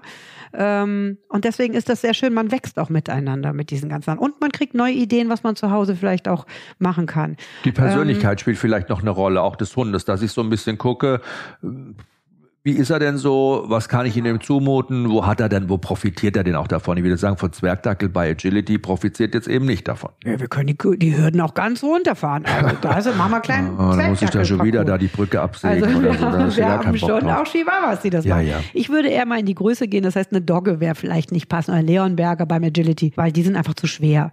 Das ist auch für die Gelenke nicht gut. Also Hunde, die zum Beispiel äh, gelenksbelastet sind, der Hund muss gesund sein. Also wenn man vom Hund ausgeht, muss man halt schauen, ist es ein sportlicher Hund? Ist der beweglich? Ich bin aber auch kein Freund davon, wenn ich einen sehr hibbeligen Hund habe, also einen, der eh schon nervös ist, wenn ich den jetzt noch mit Agility pushe. Das heißt, wenn ich hier noch Adrenalin, Adrenalin, Adrenalin reinpushe. Ich sage immer, wenn ein Hund sehr hektisch ist, musst du ruhig werden. Und dann mach lieber Konzentrationsarbeit. Habe ich einen Hund, der in seiner Ruhe ist, dann kann ich den auch mal ein bisschen pushen. Ne? Man-Trailing zum Beispiel ist auch eine schöne Arbeit für die größeren Hunde. Aber wichtig ist auch, ist es was für den Besitzer, weil wenn der Besitzer sagt, ja, die haben gesagt, wir sollen Agility machen, weil es passt zu meinem Hund, Nerv, Gähn, ja, dann brauchst du nicht anfangen. Dann steht der da schon spiegelungstechnisch, ja, die Hände in den Taschen, die Schultern runterhängen, den Kopf nach unten, wann sind wir endlich dran? Das wird Vergiss. Also muss beiden Spaß machen. Die Hundeschulen bieten viele Kurse an jetzt gerade wieder, es geht wieder los. Natürlich, klar, das Angebot ist da, aber es ist auch teuer, ne? Also, wir sind zum Beispiel nicht teuer. Ach, das wollte ich damit nicht sagen, aber ich, wenn du jetzt nachholen musst ja. und das Bedürfnis hast, du willst ja. ganz viel nachholen, so, das geht schon ja. ganz schön ins Geld. Was wäre denn die Alternative? Also es ist so, ich, also wenn jemand wirklich Schwierigkeiten mit seinem Hund hat, kommt er um eine Einzelstunde mit dem Trainer nicht rum. Das muss man ganz klar sagen. Es gibt Bücher, es gibt YouTube-Videos, es gibt alles. Manche Dinge helfen auch, aber man muss auch sagen, wir reparieren viel. Das muss man wirklich sagen. Man kann da wirklich an die Guten geraten, an gute Videos oder irgendwie. Aber wir haben auch, ohne die aus von anderen Trainern kommen, wo wirklich mit aversiven, also negativen Trainingsmethoden gearbeitet wird, weil der Hund soll das jetzt nicht mehr machen, von einer Sekunde auf die andere. Wir brauchen einen Knopf. Und äh, ist ein bisschen mit Vorsicht dran zu gehen. Aber kann man sagen, äh, wenn ich sage, ich habe das Geld nicht jetzt mal ein paar hundert Euro auszugeben für Kurse, ich kann mir momentan keinen Kurs leisten. Ein Trainer mal für eine Stunde? Ja, auf jeden Fall. Also eine Stunde ist schon, ich weiß nicht, wie lange wir jetzt schon quatschen. Eine Stunde 16. Echt jetzt? Ah, Wahnsinn, unglaublich. Gleich nochmal trinken. Ja, genau. Also, wir haben jetzt nur noch die Eiswürfel sind schon geschmolzen in unserem Aperol. Also einen Trainer würde ich mir auf jeden Fall wenigstens mal für eine Stunde holen. Und bevor ich einen Kurs mache, dann soll der Trainer mir wenigstens Anleitung geben, mir Bücher empfehlen. Das kann ja auch sein, dass der Trainer wenigstens sagt, hey, wenn du mir vertraust und meiner Arbeit, kann ich dir in die Richtung was empfehlen. Und ein guter Trainer, muss ich ganz ehrlich sagen, und das habe ich von dir gelernt, dem geht's auch gar nicht so ums Geld immer, dem geht's einfach darum, auch dem Hund zu helfen. Und es ist ja auch nicht damit gedient, die Leute da abzuzocken in der Einzelstunde und dann kommen die nicht mehr, sondern du hast mir das auch so mit in die äh, Wiege gelegt, sozusagen. Ich sag dann lieber, komm, die erste Stunde machen wir so, bei der zweiten Stunde einfach für den Hund auch, dass die Leute vielleicht auch die Möglichkeit haben, dran zu bleiben, ne? In Einzelfällen. Das ist schon drin auch. Und man sollte, glaube ich, schon auch einfach den Schritt dann wagen, sagen, du, ich habe jetzt hier nicht die 200 Euro oder sowas, ne? aber ich habe vielleicht mal 50 Euro und die investiere ich dann auch in eine Stunde mit einem Trainer oder ne? Ja, ich fange mal eine halbe Stunde an, wir überziehen ja eh meist. So, also, also so und Sache, ne? das würde ich mir schon auch diesen Mut auch wünschen, das einfach mal zu machen und das hilft auch schon mal. Also es ist natürlich so, man muss sagen, äh, in einem Verein ist es was anderes. Wir leben natürlich davon, es ist natürlich auch ein Unternehmen, aber also ich möchte nicht wissen, ich, also meine Trainer lachen schon immer, wenn ich eine Einzelstunde zu Ende habe und ich habe es dann mal in anderthalb Stunden geschafft. Also das ist jetzt mal ein bisschen ich war, war ich nicht mal in meiner ersten Einzelstunde auch zwei Stunden bei den Ich Leuten? war bei dir mal bei der ersten dabei. Da hast du die erste Einzelstunde gegeben und ich habe auf die Uhr, da haben wir ein Haus Zwei Stunden habe ich da. Haus, das war ganz, da habe ich mich eigentlich mit, da habe ich auch Übernachtungssachen mitgebracht, glaube ich, oder ja, so, ne? genau. Den Schlafanzug, Geschloppes hast du mitgenommen. Ich bleibe jetzt mal bei Ihnen. Und die Schlafmütze. Ach, da habe ja. ich auf die Uhr geguckt, du wolltest alles loswerden. Du wolltest dieser Frau, glaube ich, Leb eine Lebenshilfe sein. Ich weiß das noch. Ich habe auf die Uhr geguckt, war schon zwei Stunden rum. Da habe ich nur gedacht, okay, lass ihn mal erzählen. Aber war schön. Denk mal, reden wir heute noch drüber. Ich habe die Leute halt einfach zugelabert und dann am Ende hatten die nur Fragezeichen genau. Aber man lernt ja, äh, man lernt ja immer dazu. Ähm, du, ich denke mir mal, jetzt konnten wir schon dieses ganze Thema mal gut bearbeiten. Und ich glaube, viele Leute, die so einen Hund haben, ähm, bei denen es gut gegangen ist, die werden jetzt schmunzeln, sie sagen, ja, wir sind auch mal an so Momente gekommen, aber wir haben das irgendwie gut geschafft. Aber vielleicht haben auch ganz viele Leute die Möglichkeit, diesen Podcast zu hören und sagen, ja, ich bin auch in so einer Situation, ich habe es auch nicht gewusst, ich hatte keine Zeit, es hat dann einfach nicht funktioniert. Und ich bin dankbar, dass ich mir jetzt so ein bisschen vorstellen kann, woher das mit meinem Hund, dieses Thema gerade kommt. Ne? Und dann letztendlich auch die Möglichkeit haben, das anzugehen. Ich habe übrigens noch was, was du gerade gesagt hast, wenn jemand nicht so viel Geld hat oder so. Was wir zum Beispiel auch anbieten, sind Telefonstunden. Die sind noch mal günstiger. Oder Zoom-Einzelstunden. Die gehen dann dreiviertel Stunde, aber es nutzen auch viele Leute. Das ist ja heute sowieso auch total in ganz populär. Deutschland ganz übrigens, ne? Deutschland, ne? ja. Das heißt, wir haben Leute aus Frankfurt, die uns anschreiben, wir würden du jetzt gerne Werbung mal. machen, die muss ich rausschneiden, das weißt du schon, ne? Was? Nein, das war Spaß. Oh Gott. Aber, Achso, haben wir Werbung gemacht? Für nein, wen? Für nein, nein, nein. Aber ähm, Nee, aber das ist auch eine Möglichkeit, ja. ne? günstig und schnell mal ein paar Tipps zu kriegen. Es gibt einfach diese eins zu eins Tipps, ne? auch wenn man den Hund vielleicht mal sieht, wenn man ihn beobachten kann, wenn man auch mal Videos zugeschickt bekommt. Ne?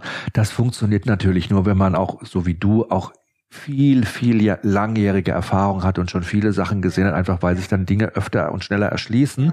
Ähm, aber grundsätzlich würde ich sagen, hat mir dieses Thema so auf der Seele gelegen und wir haben ähm, neulich mal beim Kochen zusammen darüber geredet und haben gesagt und du hast noch mal vorgeschlagen, lass uns doch einfach auch noch mal einen Podcast drüber machen, weil es ist ein Thema, das vielen unter den Nägeln brennt und es auch seine Berechtigung hat.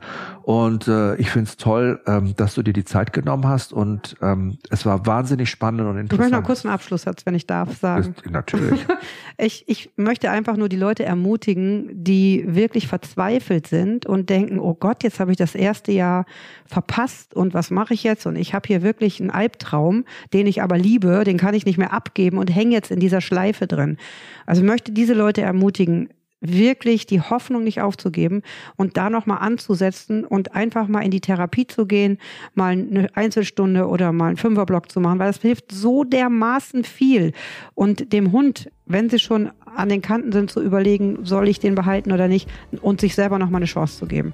Weil da ist immer auf jeden Fall noch eine ganze Menge rauszuholen. Also nicht die Flinte ins Korn werfen. Es gibt immer noch Hoffnung. Dankeschön für das tolle Gespräch ich und euch da draußen mich. viel, viel äh, Glück, viel Erfolg mit euren Hunden, ganz viele tolle Momente. Äh, alle Kommentare zu diesem Thema, eure Erfahrungen äh, immer gerne äh, bei ähm, allen möglichen Anbietern unten in die Kommentare reinschreiben, den äh, Podcast gerne bewerten und vor allen Dingen, wir würden uns freuen, wenn ihr Holy Dog weiterempfehlt. Bis zur nächsten Folge. Tschüss.